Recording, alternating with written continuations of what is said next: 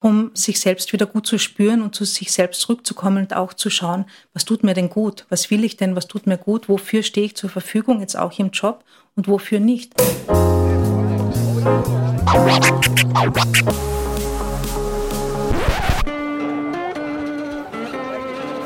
Liebe Hörerinnen und Hörer, herzlich willkommen im Zack Zack Nachtclub. Jeden Donnerstag ab 22 Uhr machen wir die Nacht zum Tag. Ungezwungen, persönlich und mit Open End. Schön, dass ihr heute dabei seid.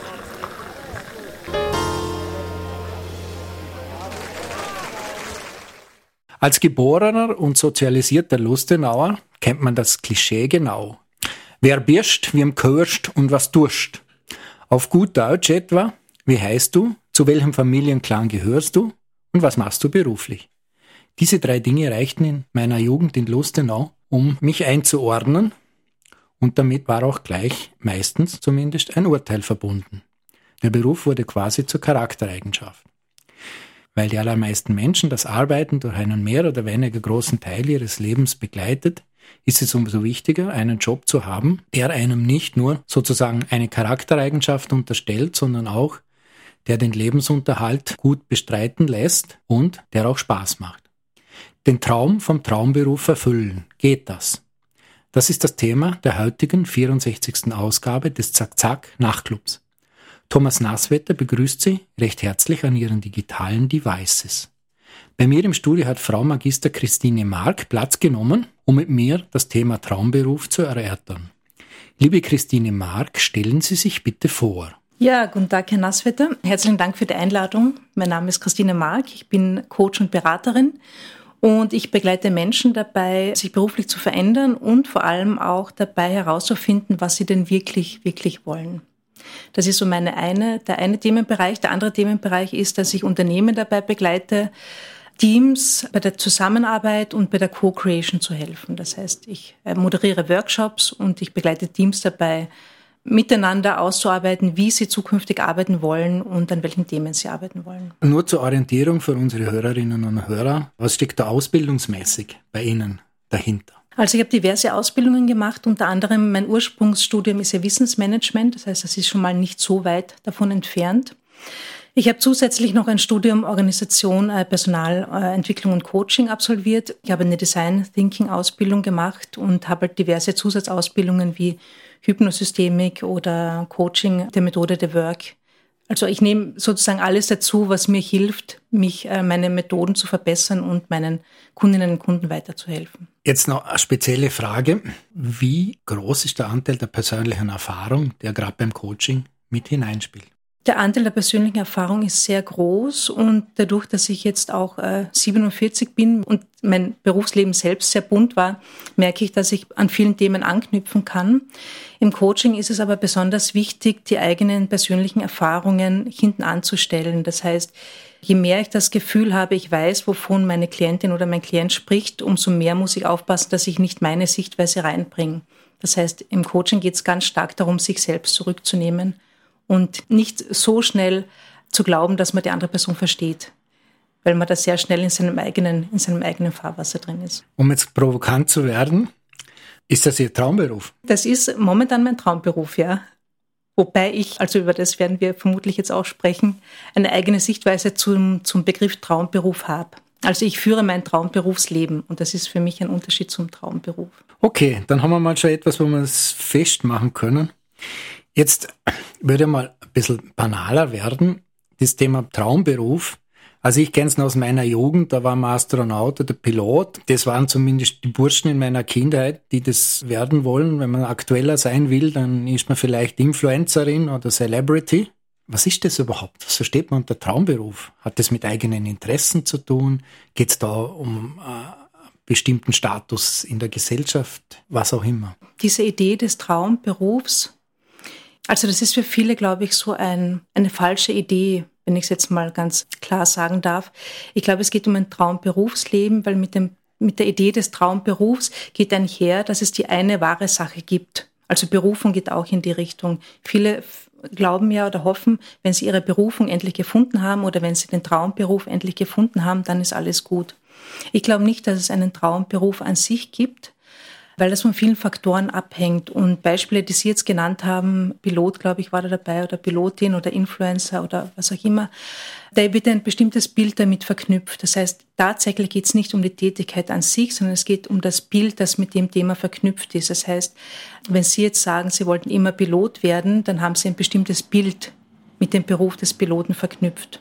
Und das kann jetzt, das kann jetzt unterschiedliche Dimensionen haben. Da kann es jetzt darum gehen, dass es um Freiheit geht, um die Idee, ferne Länder zu bereisen, dass es um technische Aspekte geht, weil sie gern viel mit Technik arbeiten, oder dass es um Leadership geht oder um Führung oder um Menschen wohin zu bringen oder um Verantwortung zu übernehmen. Das heißt, da gibt es verschiedene Aspekte und das sind dann die interessanten die interessanten Ebenen, die man sich anschauen kann, wenn man sagt, okay, Pilot wird mich interessieren.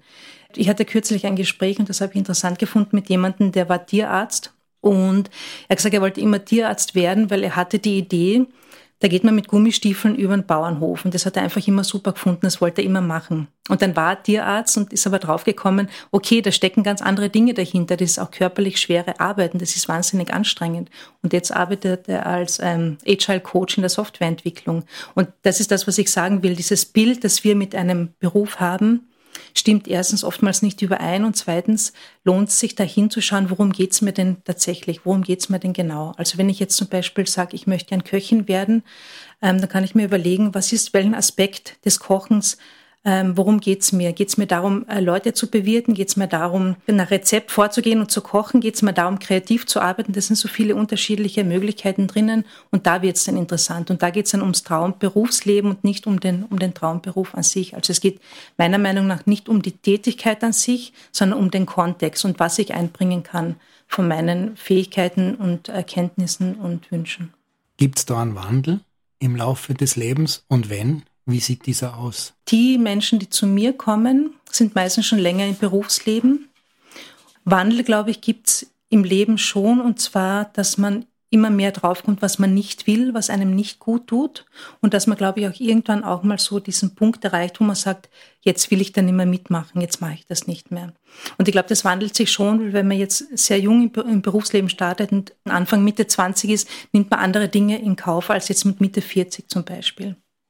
Und von dem her, glaube ich, gibt es sehr wohl einen Wandel. Also das heißt, man könnte sagen, jetzt ein bisschen plakativ, die eigenen Ansprüche verändern auch den Traumberuf oder das Traumberufsleben. Ja, genau. Also die eigenen Ansprüche und auch die Erfahrungen und die Lebensumstände, die sich ja auch ändern, das spielt ja auch, das spielt auch mit rein. Ich kann ja mit, mit 25 hat Beruf vielleicht einen anderen Stellenwert oder einen anderen, anderen Platz im Leben als jetzt mit, keine Ahnung, 35 zum Beispiel. Jetzt ist ja so, dass der Beruf für manche Leute, ich bin da auf eine Umfrage gestoßen oder auf mehrere eigentlich, so zwischen 30 und 35 Prozent, je nach Studie und Zeitpunkt der Umfrage, sehen ihrem Job deutlich mehr als ein Broterwerb. Das heißt, wenn etwas im Job zu erledigen ist, dann stellen sie meistens Freunde und Familien hinten an.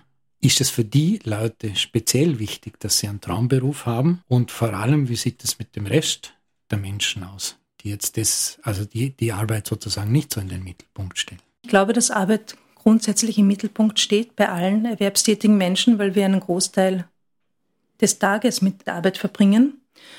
Und ich glaube, es gibt unterschiedliche Ansprüche und Erwartungen. Ich glaube, es gibt Menschen, die sagen, ich verbringe sechs bis acht Stunden oder noch mehr meines Tages mit Arbeit. Das heißt, es muss eine sinnvolle Arbeit sein. Ich möchte, ich möchte mich da gut fühlen. Ich will da erfüllt sein. Ich will was tun, was mir Freude bereitet. Und es gibt die, die sagen, okay, Job ist Job. Ich mache das ein paar Stunden und alles andere ähm, ist, ist, ist wichtiger. Und ich glaube, je nachdem, wie man das, wie man das ausrichtet oder in welcher Phase seines Lebens man ist, weil ich glaube, wenn man jetzt zum Beispiel zwei kleine Kinder zu Hause hat, ist vielleicht der Job hat auch einen anderen Stellenwert, als wenn man jetzt, ähm, keine Ahnung, von nach der Uni jetzt in, in den ersten Job startet und, und Dinge ausprobieren will. Da sind wir wieder bei den Lebensphasen und von den äußeren Umständen. Die spielen eine ganz große Rolle. Das heißt, es verändert sich auch. Das Beispiel mit den zwei kleinen Kindern. Ist der Traumberuf etwas, das mit Glück zu tun hat? Oder geht es vielmehr um Zufriedenheit? Ich glaube, es geht um Erfüllung. Wir sind dann mit dem, mit dem Berufsleben zufrieden, wenn drei Dinge erfüllt sind. Das eine ist Verbundenheit. Das heißt, wenn wir einen Sinn spüren in dem, was wir tun, wenn wir das Gefühl haben, das, was wir tun, bringt anderen etwas, also eine Verbundenheit und auch Zugehörigkeit zu einer Gruppe. Das zweite ist Autonomie. Das heißt, wenn ich das Gefühl habe, ich kann Entscheidungen frei treffen, ich kann gestalten, ich, ich kann agieren und bin nicht nur am Reagieren, dann fühlen wir uns zufrieden oder glücklich. Und das dritte ist Kompetenz. Das heißt, wenn ich meine Kompetenz einbringen kann, wenn ich das Gefühl habe, da ist Wachstum und Entwicklung möglich, dann bin ich auch zufrieden. Und ich glaube, die Dinge ähm, führen zu Zufriedenheit oder Glück. Ich weiß gar nicht, was ist die klare Unterscheidung zwischen Zufriedenheit und Glück ist. Zufriedenheit ist vielleicht eher so ein allgemeiner Zustand und Glück würde ich eher so die Spitzen die Spitzen jetzt bezeichnen, wenn man sagt, okay, ich habe jetzt ein Projekt, das wahnsinnig spannend ist und gut läuft oder wo ich meine, meine Fähigkeiten einbringen kann, dann würde ich das eher als Glück bezeichnen. Und Zufriedenheit, glaube ich, ist allgemein, ein allgemeiner Zustand. Und muss man diese drei Dinge sozusagen austarieren oder ausbalancieren oder kann es durchaus geben, dass es Schwerpunkte gibt? Es kann Schwerpunkte geben. Und es ist auch, also da sind wir wieder bei den Phasen. Es gibt auch Phasen, wo einfach Autonomie zum Beispiel wichtiger ist jetzt als, als Verbundenheit oder umgekehrt. Ich glaube, es ist immer gut, sich dessen bewusst zu sein und auch zu schauen, okay, was brauche ich denn gerade? Wovon brauche ich gerade mehr? Oder was ist jetzt vielleicht, was steht jetzt vielleicht nicht im Fokus und da bewusst hinzuschauen? Wie verhelfen Sie den Leuten? Zu ihrem Traumberuf oder zu ihrem Traumberufsleben, wie Sie das sagen? Ich verhelfe Ihnen nicht, aber ich begleite Sie dabei, sich das Traumberufsleben zu gestalten. Und der erste Schritt, und das ist etwas, was, also ich würde sagen, 95 Prozent der Menschen, also vorwiegend Frauen, kommen zu mir.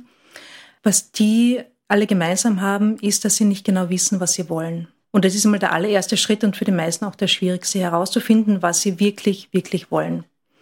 Das ist sozusagen die Basisarbeit, dieses Zurückfinden zu, zu sich selbst und dieses, dieses ähm, die eigene Stimme wieder hören und auch zu träumen, wieder zu träumen, weil das verlernen wir ja auch. Wir sind ja, wir sind ja alle sehr realitätsbezogen. Also wir lernen ja schon sehr früh in der Kindheit, das geht nicht, das ist nicht realistisch, das kannst du nicht. Und so solche Glaubenssätze bilden sich und die dann wieder mal loszulassen und sich zu fragen, was will ich denn wirklich, wenn alles möglich ist und wenn ich weiß, was alles gelingt, was will ich dann? Und da kommt man dann schon langsam wieder hin in diese, in diese Phase oder in dieses Herausfinden oder Herauskristallisieren der Wünsche und der eigenen Ziele. Und dann geht es erst ums Gestalten. Also das ist der erste Schritt und für viele, sehr viele auch der schwierigste Schritt.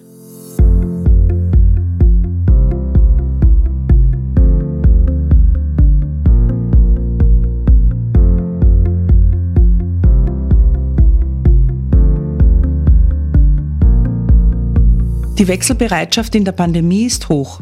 37 Prozent der deutschen Erwerbstätigen denken aktuell über einen Jobwechsel nach oder sind bereits aktiv auf dem Stellenmarkt unterwegs.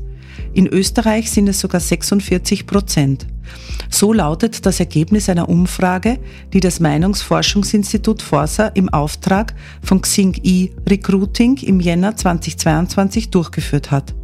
Befragt wurden dabei insgesamt 2523 Arbeitnehmer und Arbeitnehmerinnen in Deutschland, Österreich und der deutschsprachigen Schweiz. Besonders ausgeprägt ist der Wunsch nach einer neuen Tätigkeit demnach bei den befragten Frauen. 38 Prozent der weiblichen deutschen Angestellten streben in diesem Jahr einen Jobwechsel an. Im Vorjahr waren es noch lediglich 32 Prozent. Und nicht nur das ist auffällig, sondern auch die Tatsache, dass sich die Wechselwilligen durch etwaige Unsicherheiten der andauernden Pandemie in ihrem Wunsch nach Veränderung keinesfalls bremsen lassen. Im Gegenteil, rund jeder Vierte hat seinen Job sogar gekündigt, obwohl er oder sie noch gar keinen neuen Vertrag unterschrieben hatte. Seit Beginn der Pandemie im Jahr 2020 haben 10 Prozent der Befragten in Deutschland ihren Job gewechselt. In Österreich waren es sogar 23 Prozent. Dass Corona diese Entscheidung beeinflusst hat, bejahen 31 Prozent der weiblichen und 22 Prozent der männlichen deutschen Stellenwechsler. Bei den ÖsterreicherInnen ist es sogar über die Hälfte, davon 42 Prozent der weiblichen und 62 Prozent der männlichen Befragten, die bereits einen neuen Job haben. Auch zeigt das Ergebnis der Forsa-Studie, dass die Beweggründe für einen tatsächlichen Stellenwechsel nicht identisch mit den Anlässen sind, weshalb ArbeitnehmerInnen über einen neuen Job nachdenken. So gaben 42 Prozent der wechselwilligen Deutschen an, sich von einem Job vor allem ein höheres Gehalt zu versprechen. Als weitere Gründe nannten sie Unzufriedenheit mit der Geschäftsführung 38 Prozent oder der direkten Führungskraft 30 Prozent, Interesse an einer anderen Tätigkeit 31 Prozent oder das Vermissen der Sinnhaftigkeit im Job 26 Prozent.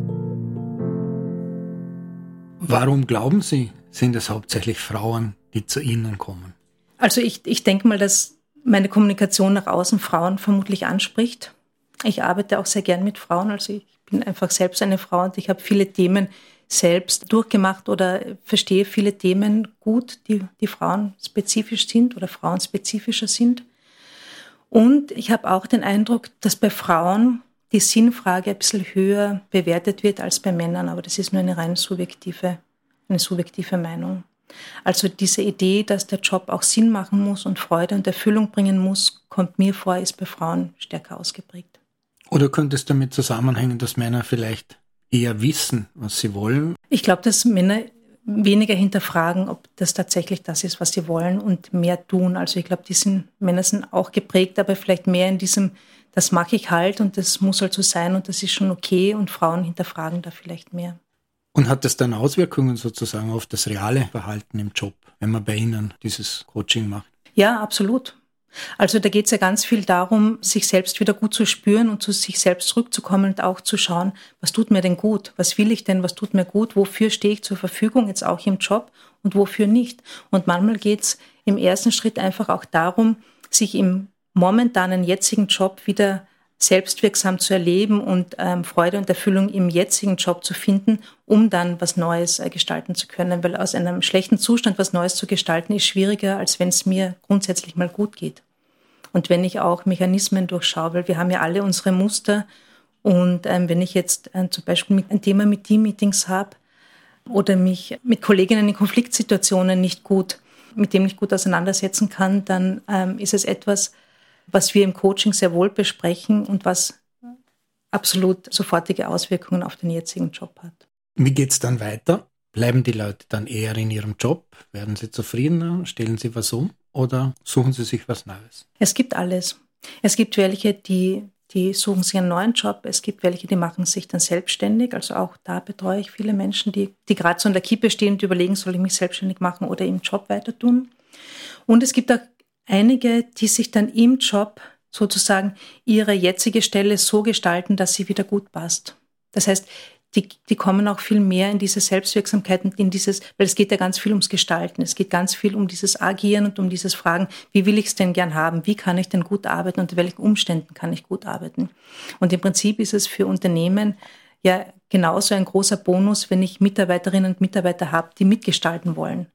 Also die jetzt sagen, äh, die die Themen aufzeigen wollen, die sagen, da habe ich Fähigkeiten, da habe ich Kenntnisse, da habe ich Interessen, da möchte ich gern, in die Richtung möchte ich gern weitergehen. Also das ist für Unternehmen, gibt ja nichts Besseres, als wenn sie solche Leute im, im Unternehmen haben. Es hängt wahrscheinlich ein bisschen von den, vom Unternehmen. Es hängt vom Unternehmen natürlich ab, absolut. Genau. Genau. Und dann stellst du dir eben die Frage, ist das das richtige Unternehmen für mich oder nicht? Das bringt mir ein bisschen auf Ihre Website, da steht, ich habe schon als Kind das Konzept des Arbeitenmüssens nicht verstanden. Ich dachte mir immer, das sollte doch Spaß machen und gut sein und Arbeit sollte keine Pflicht oder Bürde bedeuten.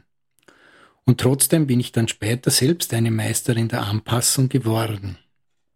Jetzt stecken da zwei Dinge drinnen aus meiner Sicht. Das eine ist das Thema Anpassung, da haben wir jetzt schon ein bisschen was davon gehört, das Thema Veränderung.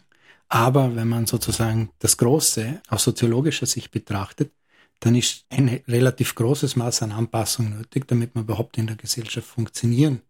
Wie geht man mit diesem Widerspruch, der da entsteht, um?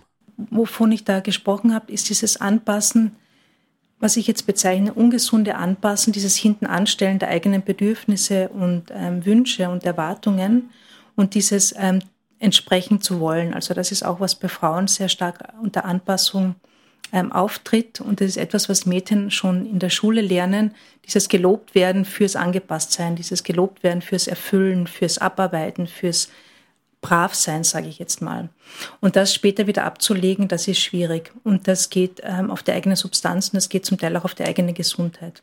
Ich glaube, das Anpassen, was Sie, was Sie jetzt ansprechen, ist eher so ein, ein gemeinsames Commitment, Commitment, wie tun wir miteinander, damit wir, damit wir gut miteinander auskommen. Und das sind, glaube ich, zwei unterschiedliche Ebenen, um, um die es da geht. Genau. Die Nachkriegsgeneration war vom Motto getrieben, es gibt viel zu tun, packen wir es an. Meine eigene Generation, die der Boomer, da war das Leitmotiv ohne Fleiß kein Preis. Und jetzt haben wir die Generation Z, also die Gen Z, die leben scheinbar nach dem Leitmotiv, so wie ich möchte. Kann man das so sagen? Haben Sie junge Leute schon aus der Gen Z betreut?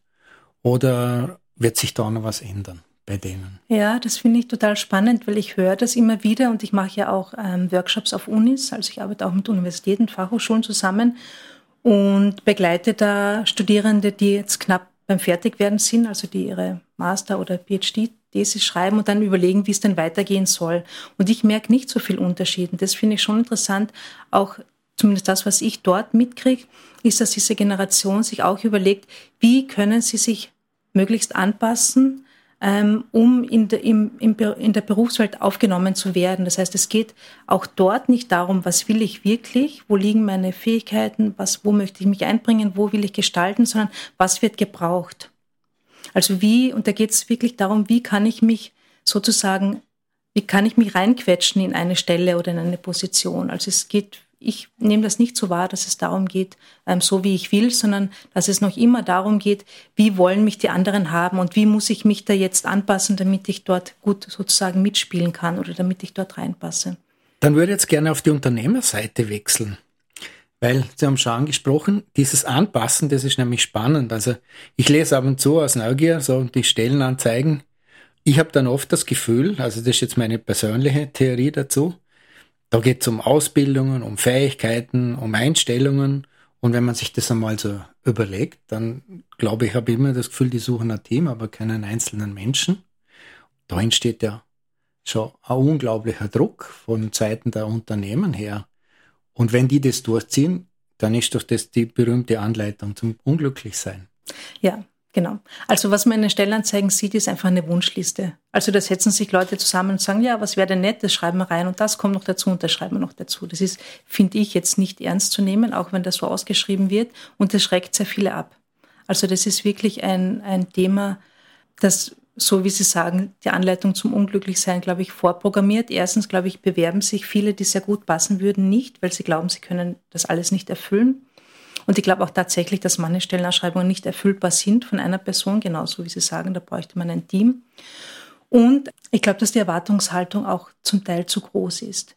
Und wir merken ja auch, dass Unternehmen äh, Probleme haben, gute Leute zu bekommen und zu halten. Und ich glaube, das hat auch mit dieser Einstellung zu tun oder mit dieser Erwartungshaltung, was Menschen alles erfüllen müssen. Und vor allem sind das viele formale Kriterien, die ja noch wenig darüber aussagen, ähm, wie gut jemand ins Team passt, wie gut die, die Arbeitsweise miteinander ist, wie die Kommunikation funktioniert, wie viel jemand einbringen möchte, also auch von seinen, von seinen Fähigkeiten, von seinen Kenntnissen her. Und ich glaube, dass darauf zu wenig Rücksicht oder zu wenig ähm, geschaut wird von vielen großen Unternehmen, dass die deshalb auch Probleme haben, Leute zu bekommen und die dann auch zu behalten. Jetzt arbeiten Sie auch für Unternehmen. Was machen Sie genau mit diesen Unternehmen? Also ich begleite Teamworkshops. Ich begleite Teamworkshops auf der einen Seite, das heißt Teams, die sagen, ähm, wir überlegen uns jetzt mal, wie wir zukünftig weiter zusammenarbeiten, welche Herausforderungen wir zu bewältigen haben und wie wir das tun können. Also das, das ist meine Rolle die einer Begleiterin auf der einen Seite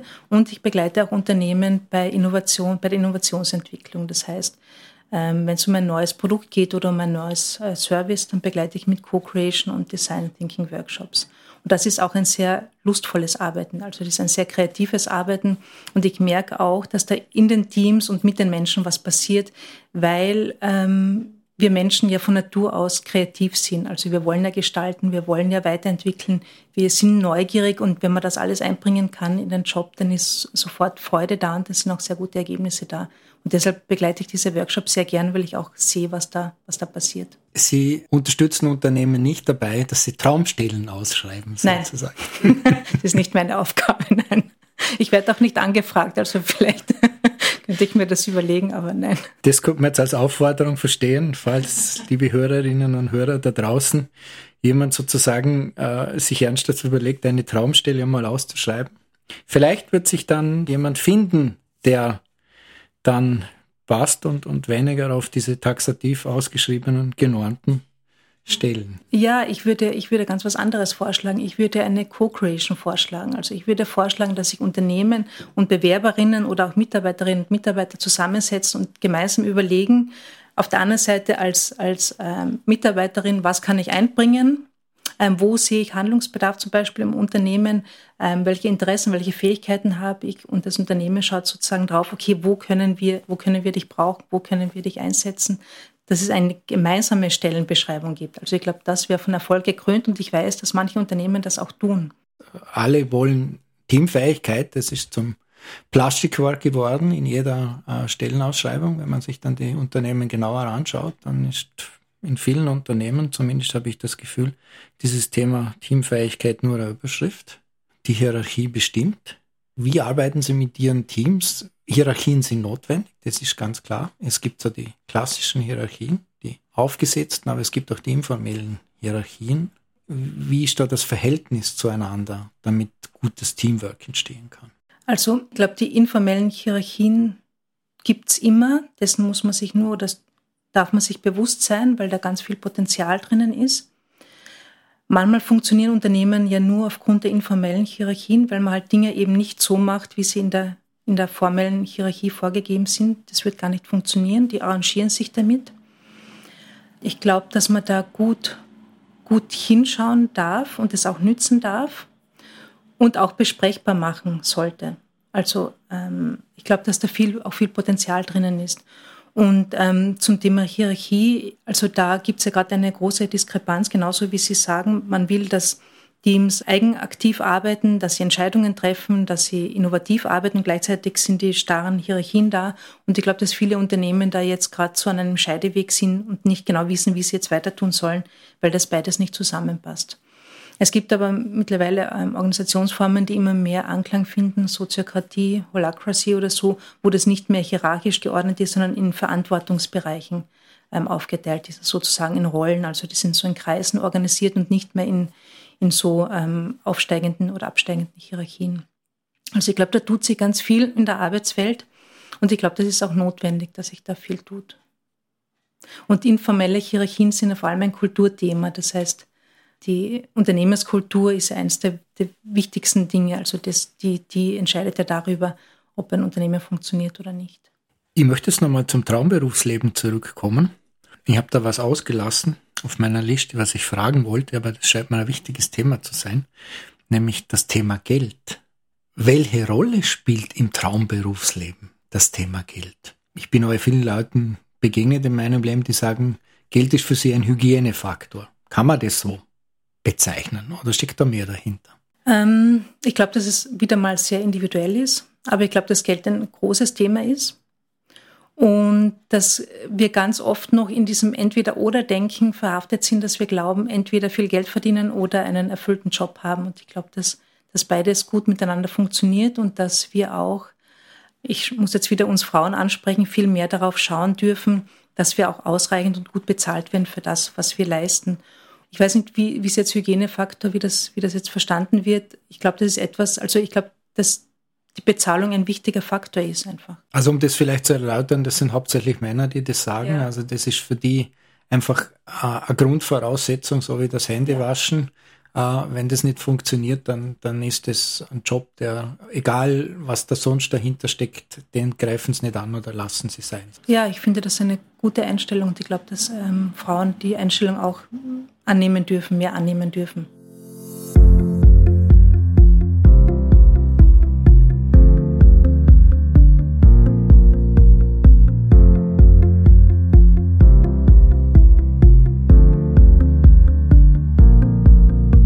Der Arbeitskräftemangel ist so dramatisch wie nie zuvor.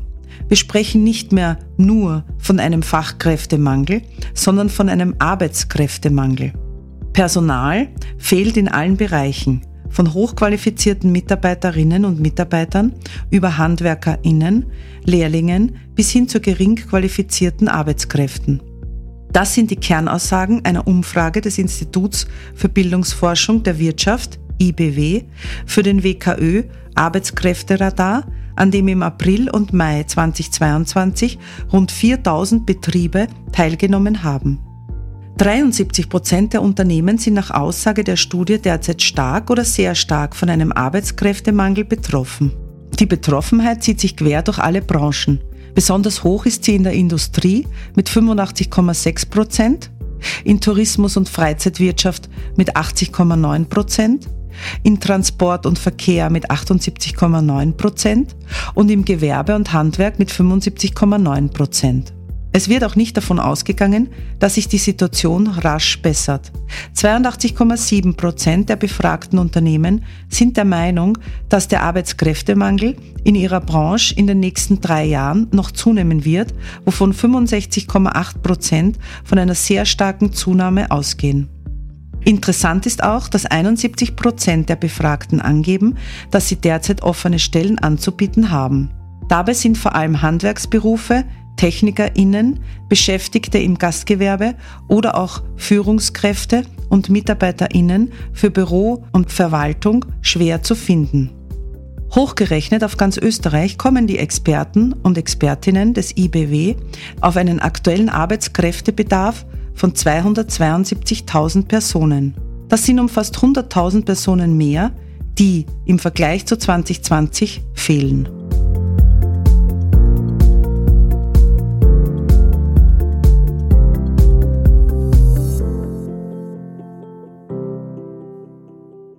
Mann, Frau, da merkt man schon, da gibt es da einen offensichtlichen Unterschied. Sie haben, also hauptsächlich Kundinnen, 95 Prozent haben sie gesagt.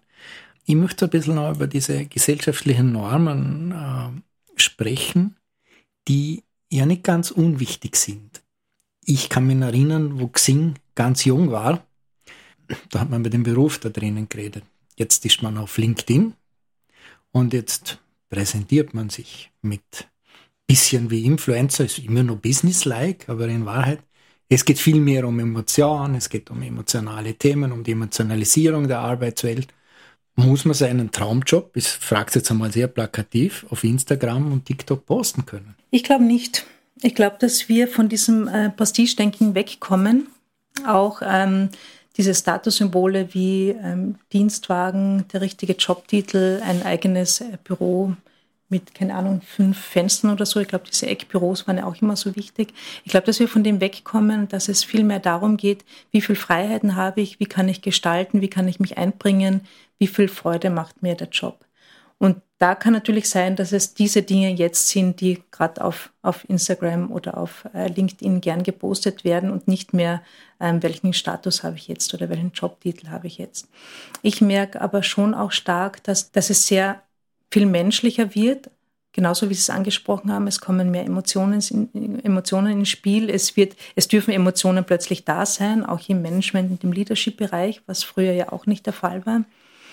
Ich glaube, es geht schon auch um ein, um ein Präsentieren und dann um meine Selbstdarstellung natürlich. Also die Auswirkung vom Job spielt trotzdem eine Rolle, auch wenn man das Ganze nicht posten können muss. Ja, absolut, weil Job ist ja auch ein großer Teil unseres Lebens. Ich glaube auch, dass die Trennung zwischen Job und Privatleben immer, immer mehr aufweicht.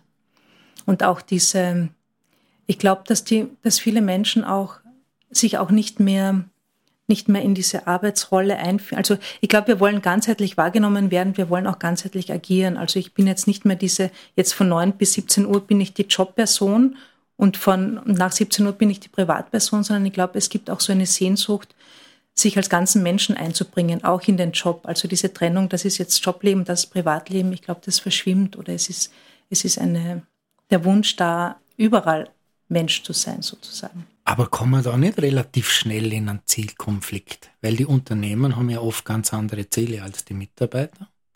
Und das muss ja schon eine bestimmte Übereinstimmung haben, sozusagen, so vom Ziel der Arbeit, damit es so irgendwie zusammenpasst. Wenn wir uns anstellen lassen von einem Unternehmen, dann gehen wir eine Kooperation ein. Also ich glaube, es ist einfach eine, eine Art Zweckgemeinschaft. Also ich möchte meine Ziele gern umsetzen. Ich möchte zum Beispiel kreativ arbeiten. Ich will mich einbringen. Ich will mich weiterentwickeln. Und das Unternehmen hat natürlich ein anderes Ziel. Und wenn die beiden zusammenpassen und wenn die beiden miteinander gut können, dann funktioniert es auch. Dieses Modell von früher, 9 to 5 und dann beginnt das Privatleben. Das glauben Sie, das wird mehr und mehr verschwinden. Ja, Aber letztlich wird das Leben dadurch auch anstrengender, weil sozusagen dann das in die Familien getragen wird, in den Freundeskreis. Ich meine, bei manchen ist das heute schon der Fall, äh, aber nicht überall. Ja, es kommt darauf an, wie ich mit dem Arbeitsleben umgehe. Also wenn ich sozusagen, also auch diese Work-Life-Balance finde ich ja so interessant, weil da die Idee dahinter besteht ja darin, dass wir glauben, wenn das überschwappt, dann wie so eine Welle schwappt dieses Arbeitsleben ins Privatleben über und ich kann mich dann nicht wehren dagegen. Und das ist, glaube ich, das hat viel mit Resilienz auch zu tun, das hat viel mit Selbstwirksamkeit zu tun und das geht, glaube ich, auch in die Richtung, dass eine Trennung von, von Arbeit und Privatleben vielleicht gar nicht notwendig ist, weil das Arbeitsleben gar nicht die Gefahr ist, sondern weil ich weil ich das, weil ich das, weil ich gut damit umgehen kann, weil ich lerne, auf meine eigenen Bedürfnisse zu schauen, weil ich lerne, auch Grenzen zu ziehen und zu sagen, dafür stehe ich nicht zur Verfügung. Zum Beispiel, keine Ahnung, E-Mails um 23 Uhr, weil ich merke, das tut mir nicht gut. Also ich glaube, es geht auch viel um Selbstverantwortung und sich selbst kennenzulernen, besser kennenzulernen, sich selbst gut zu spüren und auch ähm, Klarheit für sich zu finden, wo, wo mache ich mit, was tut mir gut und was und was nicht. Okay, aber dann sind wir wieder beim Zielkonflikt, weil ich kenne zumindest immer noch den Chef, der weiß, am besten erreicht er den am Sonntagmorgen um elf, weil da kocht er. Die Frage ist, wie resilient kann man dann sein, um dann nicht das Telefon abzunehmen. Ja. Ich, ich, ich sehe das schon kritisch, weil ich sehe da einen Zielkonflikt, oder? Weil das Unternehmen will was anderes als ich als Privatperson. Genau, und ich glaube, da muss man eben, wie es halt in so einer Kooperation ist, da muss man sich miteinander ausreden, da muss man miteinander gestalten und sagen, was geht für mich und was geht für mich nicht. Und das Telefon um 11 Uhr beim, beim Mittagessen kochen ähm, am Sonntag abzuheben, geht für die meisten wahrscheinlich nicht. Und da geht es auch darum zu sagen, ich tue das nicht und das auch zu kommunizieren. Das ist etwas, was wir gerade ändern dürfen, weil es kommt ja auch aus dieser Hierarchie, aus diesem Hierarchiedenken. Wenn der Chef sagt, muss ich's tun. Und das ändert sich jetzt aber, sondern ich kann mit dem Chef gemeinsam ausmachen, okay, was, was ist für mich möglich und was nicht. Und da geht es schon auch um Selbstverantwortung. Also das heißt, Sie sind da optimistisch, dass sozusagen die Berufswelt eine andere wird? Ich glaube, sie muss eine andere werden, weil sie so nicht mehr funktionieren wird.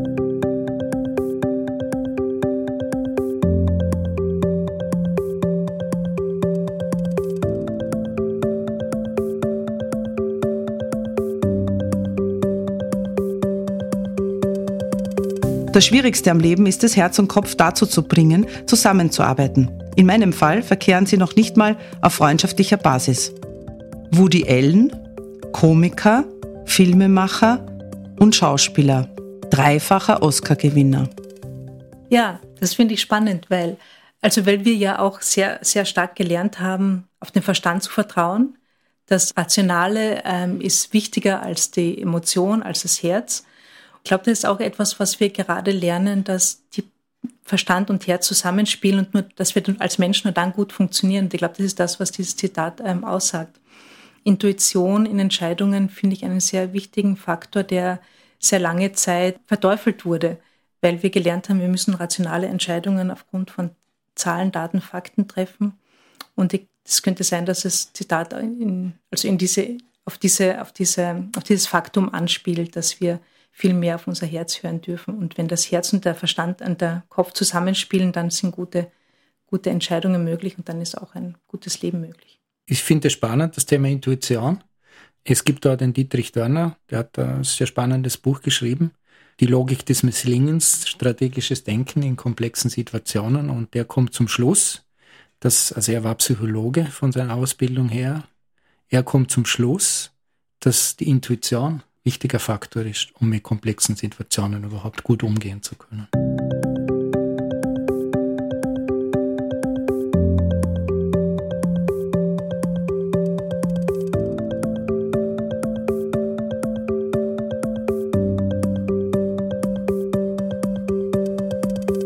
Die heutigen Menschen glauben, dass man die Arbeit so einrichten müsse, dass sie möglichst viel Ertrag abwerfe.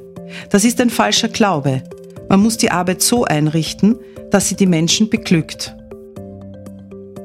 Paul Ernst, deutscher Schriftsteller und Journalist.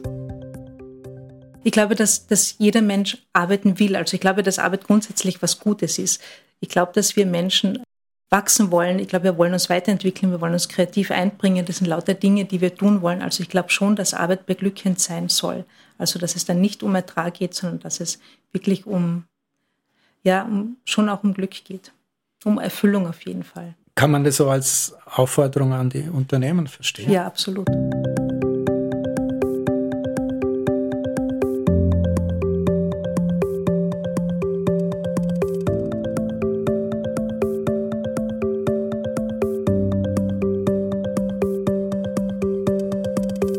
Meine Arbeit ist meine eigene Psychotherapie, für die ich obendrein noch Geld bekomme. Paul Flora, österreichischer Grafiker und Karikaturist. Das finde ich besonders schön, weil, weil wir ja so viel über uns selbst lernen. Wir lernen wahnsinnig viel über uns in der Arbeit und ich begleite ja auch viele Menschen, die sich gerade selbstständig machen. Und gerade dieser Weg in die Selbstständigkeit ist im Prinzip Persönlichkeitsentwicklung pur, weil wir da mit ganz vielen ähm, Mustern in Kontakt kommen, mit ganz vielen Glaubenssätzen in Kontakt kommen und weil es einfach ein, eine, große, eine große Wachstumschance ist.